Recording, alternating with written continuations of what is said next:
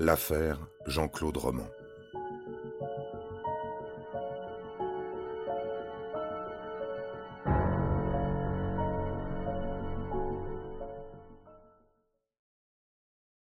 L'affaire Roman est une affaire criminelle française qui a fasciné les médias et le grand public pendant les années 90. Des dizaines de livres, de documentaires, de films ou séries télévisées, de pièces de théâtre traitent ou évoquent cette affaire. Jean-Claude Roman a assassiné son père, sa mère, ses deux enfants, sa femme, et a tenté d'assassiner son ex-maîtresse. Il a menti à ses proches pendant 18 ans sur ses activités, en se prétendant médecin et chercheur à l'Organisation mondiale de la santé à Genève. Il a escroqué plusieurs millions d'euros à son entourage familial et amical. Le samedi 9 janvier 1993, alors qu'il est à court de ressources financières et que son épouse est sur le point de découvrir la vérité, il passe à l'acte et assassine toute sa famille. Le 2 juillet 1996, Jean-Claude Roman est condamné à la réclusion criminelle à perpétuité, assorti d'une peine de sûreté de 22 ans, pour homicide, tentative d'assassinat, incendie volontaire et abus de confiance. Voici l'histoire de ce quintuple meurtre.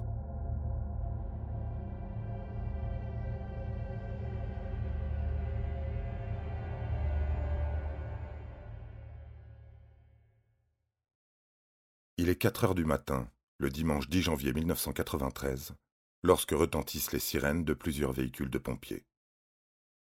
Une maison en feu a été signalée au 32 de la route de Bellevue, après Vessin-Moins. Cette petite ville est la banlieue chic et résidentielle de Genève, dans le pays de Gex, à moins de deux kilomètres de la frontière avec la Suisse. Des flammes s'échappent du toit. C'est la grande maison cossue de la famille Roman. Dans la bâtisse, les pompiers retrouvent les corps sans vie de Florence, la mère, 37 ans, et des enfants, Caroline, 7 ans, et Antoine, 5 ans. Jean-Claude, le père, 38 ans, est inconscient, mais encore en vie. Il est emmené à l'hôpital. Quelques heures plus tard, à plus de 75 kilomètres de là, dans le village de Clairvaux-les-Lacs, dans le Jura, les corps sans vie des parents de Jean-Claude, Anne-Marie et Aimé, sont retrouvés tués par balle à leur domicile. La police est saisie de l'enquête. Et ce que les enquêteurs vont découvrir est un scénario bien différent de la mise en scène initiale d'un incendie accidentel.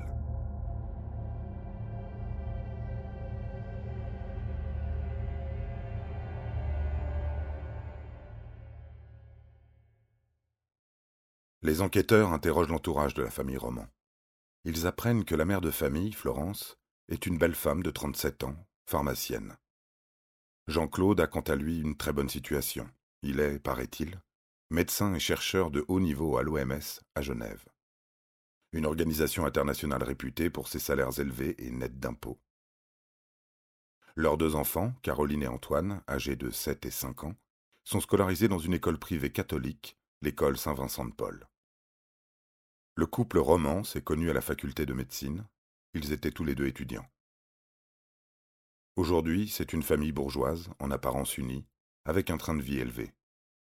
Ils dépensent plus de cent mille euros par an. Ils roulent dans une BMW récente et puissante. Leur maison est cossue. C'est une ancienne ferme acquise par le couple en 1984. En apparence, Jean-Claude est un père attentionné, un mari idéal, un fils modèle, un médecin de talent, un chercheur de haut niveau. Il a une épouse dévouée, de beaux enfants, des amis, en réalité, Jean-Claude Roman est un homme désespéré. Il n'a plus d'argent, il ne travaille pas à l'OMS, il a prétendu enrichir les siens en plaçant leurs économies en Suisse.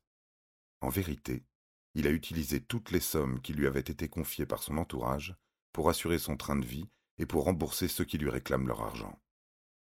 Il suffit que les sorties d'argent soient supérieures aux entrées pour que tout s'arrête. Et c'est exactement ce qui va se produire. Sa banque le menace. Il est à découvert. Les traites mensuelles de sa voiture sont rejetés. Ses amis et sa famille ne lui confient plus d'argent. Son amie parisienne lui réclame ses cent trente mille euros. Ses parents, prévenus par la banque que leurs comptes sont vides, l'interrogent. À l'école privée de ses enfants, un père de famille menace de lui casser la figure s'il n'est pas remboursé. Un choc pour Jean-Claude Roman et pour sa femme qui commence à douter de lui. L'homme, financièrement aux abois, est acculé. Oui, j'allais être face à la vérité et j'étais épuisé par cette vie. Je n'avais plus de vision de l'avenir. J'ai décidé d'en finir. C'était mon échappatoire. Mais je ne pensais pas que, en envisageant ma mort, j'allais les y entraîner. Alors, ce vendredi 8 janvier 1993, il décide de supprimer toute sa famille pour éviter que ses mensonges ne soient découverts. Il ne veut pas que tous se rendent compte que Jean-Claude n'est qu'un menteur, un escroc, un mythomane, qu'il n'a jamais été médecin, qu'il n'a jamais placé tout cet argent qu'on lui a confié, et qu'il ment sur presque tout depuis près de vingt ans. Alors, début janvier 1993, il prend sa décision. Il achète des barbituriques et des tranquillisants à la pharmacie, puis il achète à Lyon dans une armurerie un taser, deux bombes lacrymogènes, des cartouches et un silencieux pour une carabine 22 long rif. Puis il achète deux jerrycans qu'il remplit d'essence à la station-service du supermarché local. Dans la nuit, il fracasse le crâne de sa femme Florence avec un rouleau à pâtisserie. Le samedi 9 janvier au matin, lorsque les enfants se réveillent, Florence est déjà morte, étendue sur son lit depuis plusieurs heures. Caroline et Antoine prennent le petit déjeuner devant un dessin animé, dans le salon. Jean-Claude Roman avouera par la suite aux enquêteurs Je savais, après avoir tué Florence, que j'allais tuer aussi Antoine et Caroline, et que ce moment, devant la télévision, était le dernier que nous passions ensemble. Je les ai câlinés, j'ai dû leur dire des mots tendres comme Je vous aime. Ensuite, Jean-Claude Roman tue sa fille Caroline de plusieurs balles de de long rifle, après lui avoir mis un oreiller sur la tête dans sa chambre. Antoine regarde toujours la télévision dans le salon. Son père redescend et s'assoit à côté de lui, en silence. Au bout d'un moment, sous prétexte de prendre sa température, il lui demande de monter dans sa chambre. Antoine s'allonge dans son lit, le père met un oreiller sur sa tête et tire cinq balles avec sa carabine 22 long rifle. Ensuite, il met sa carabine dans le coffre, prend sa voiture et va déjeuner chez ses parents, à 75 km, à Clairvaux-les-Lacs, dans le Jura. Il mange avec ses parents, Aimé et Anne-Marie. Après le déjeuner familial, Jean-Claude tue son père dans son ancienne chambre de deux balles de 22 long rifle dans le dos. Puis sa mère, dans le salon. Enfin, il tue le labrador de la famille. J'ai pensé qu'il fallait que Caroline l'ait avec elle, a-t-il dit, lors de son procès. Elle l'adorait.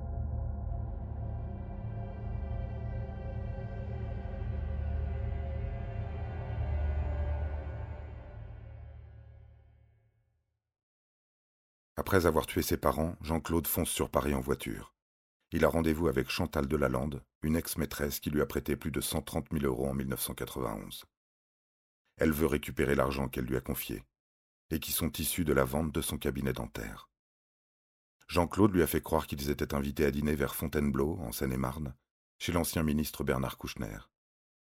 En vérité, il ne connaît pas Bernard Kouchner, ne l'a jamais vu. Il ne sait même pas où il habite. C'est un mensonge de plus. Jean-Claude essaye de gagner du temps, se perd, cherche son chemin et s'arrête finalement au carrefour des tronces, en pleine forêt.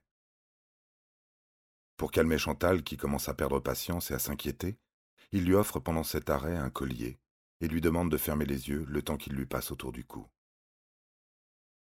Elle sent ensuite une vive douleur aux yeux, la brûlure de la bombe lacrymogène, puis il actionne son taser à plusieurs reprises sur le ventre de Chantal. Elle hurle, elle se débat, elle arrive à le repousser, à le raisonner.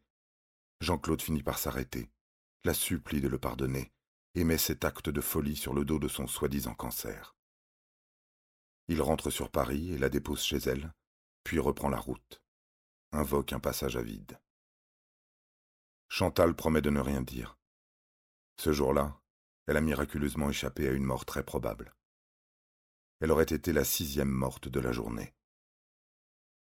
Il rentre ensuite chez lui pendant la nuit à Prèves-Saint-Moins. Il passe sa journée de dimanche devant la télé. Vers quatre heures du matin, il vide les deux jerrycans remplis d'essence dans sa maison. D'abord dans le grenier, ensuite sur les enfants, sur Florence et dans l'escalier. Roman avale des barbituriques, périmés depuis près de dix ans. Il met le feu et s'allonge à côté du corps de sa femme. Les pompiers, prévenus par des voisins, interviennent rapidement, éteignent l'incendie trouve les cadavres de la famille et emmène Jean-Claude, toujours inconscient, à l'hôpital de Genève. Plus tard dans la journée, les enquêteurs retrouvent un mot dans la BMW de Jean-Claude, garé sur un parking du centre de Prèves-Saint-Moens. Voici ce que Roman avait écrit. Un banal accident, une injustice peuvent provoquer la folie. Pardon, Chantal. Pardon, mes amis. Pardon aux braves gens de l'association Saint-Vincent qui voulaient me casser la gueule.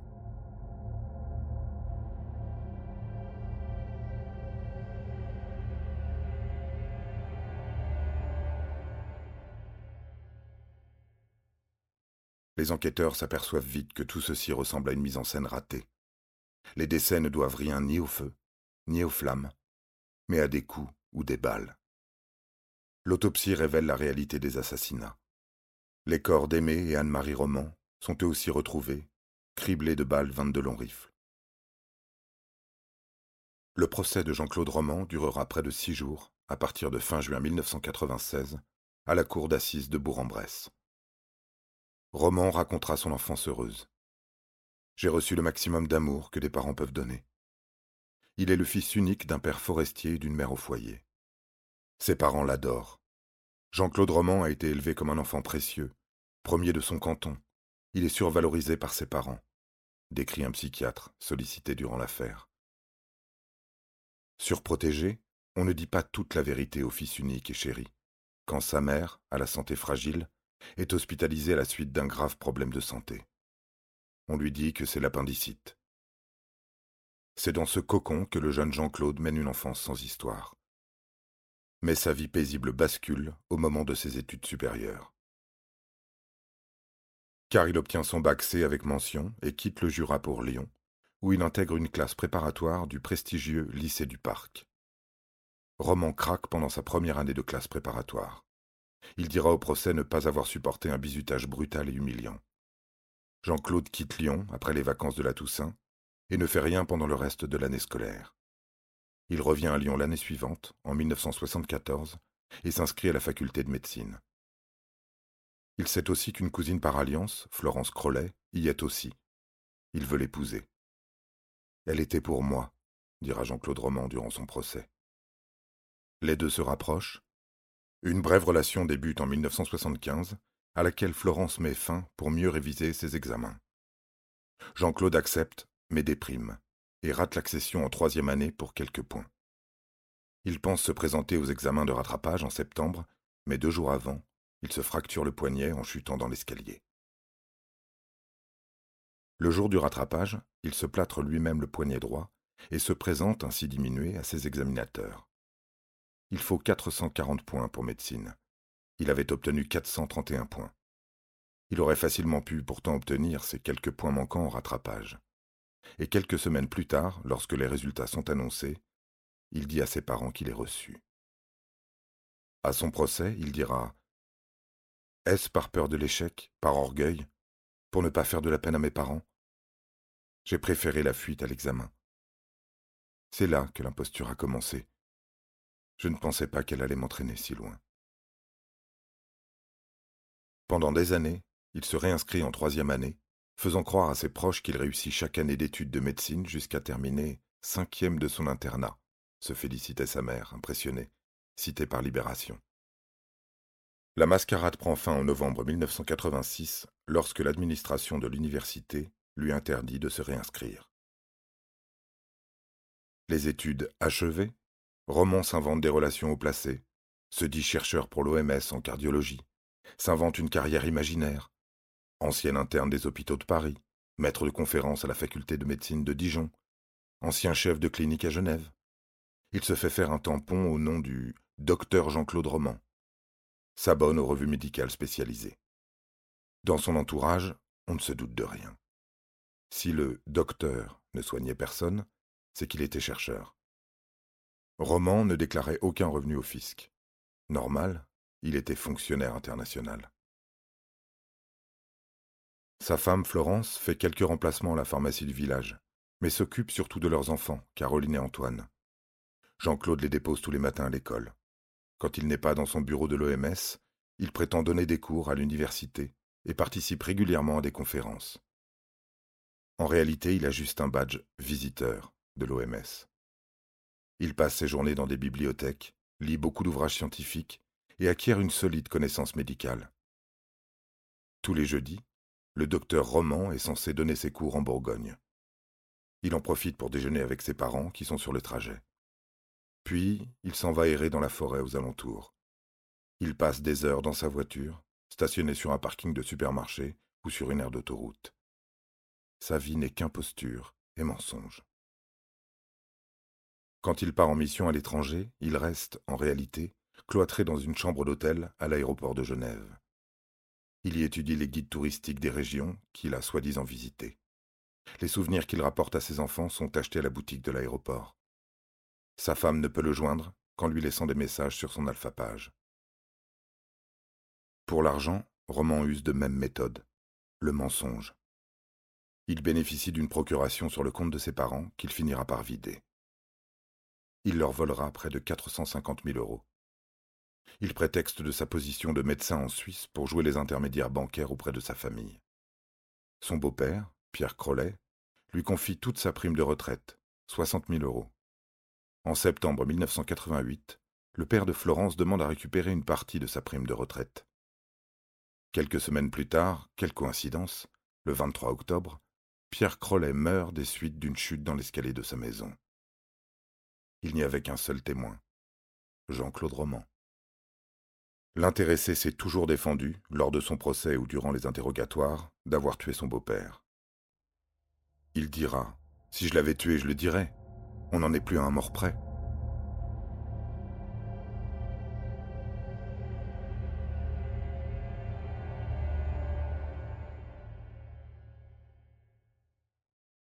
Roman va jusqu'à vendre de faux médicaments à un oncle de sa femme malade. Il lui extorque dix mille euros. L'oncle meurt quelque temps après. En 1988, après le décès de son beau-père, Jean-Claude s'occupe de la vente de la maison familiale de sa femme et récupère près de cent mille euros. L'instruction, menée par le juge chargé de l'enquête, a démontré que la famille Roman a dépensé plus de 9000 euros par mois durant plusieurs années. Sur la feuille d'impôt du couple ne figure que le salaire de madame. À l'OMS, les fonctionnaires internationaux comme lui sont censés être directement prélevés à la source. Jean-Claude Roman finit par être acculé. Lors de l'enquête, les policiers ne trouveront qu'un seul compte bancaire, avec 500 francs suisses dessus. Pour le psychiatre, Jean-Claude Roman, prisonnier de l'image qu'il pense qu'il doit donner de lui, s'est enfermé dans un narcissisme criminel. Jean-Claude Roman a notamment dit cette phrase, essentielle. J'ai tué tout ce que j'aime, mais je suis enfin moi. Le 2 juillet 1996, Jean-Claude Roman est condamné à la réclusion criminelle à perpétuité. En prison, ses codétenus lui demandèrent souvent des conseils médicaux. Il leur répondait toujours avec sérieux, comme un médecin modèle. Roman a obtenu en prison un vrai diplôme d'ingénieur informaticien.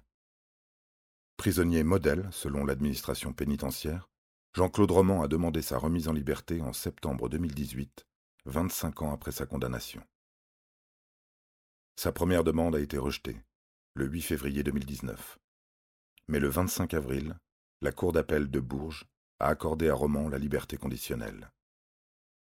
Un peu plus de deux mois plus tard, le 28 juin, il est finalement sorti de prison à l'âge de 65 ans. Jean-Claude Roman est maintenant un homme libre.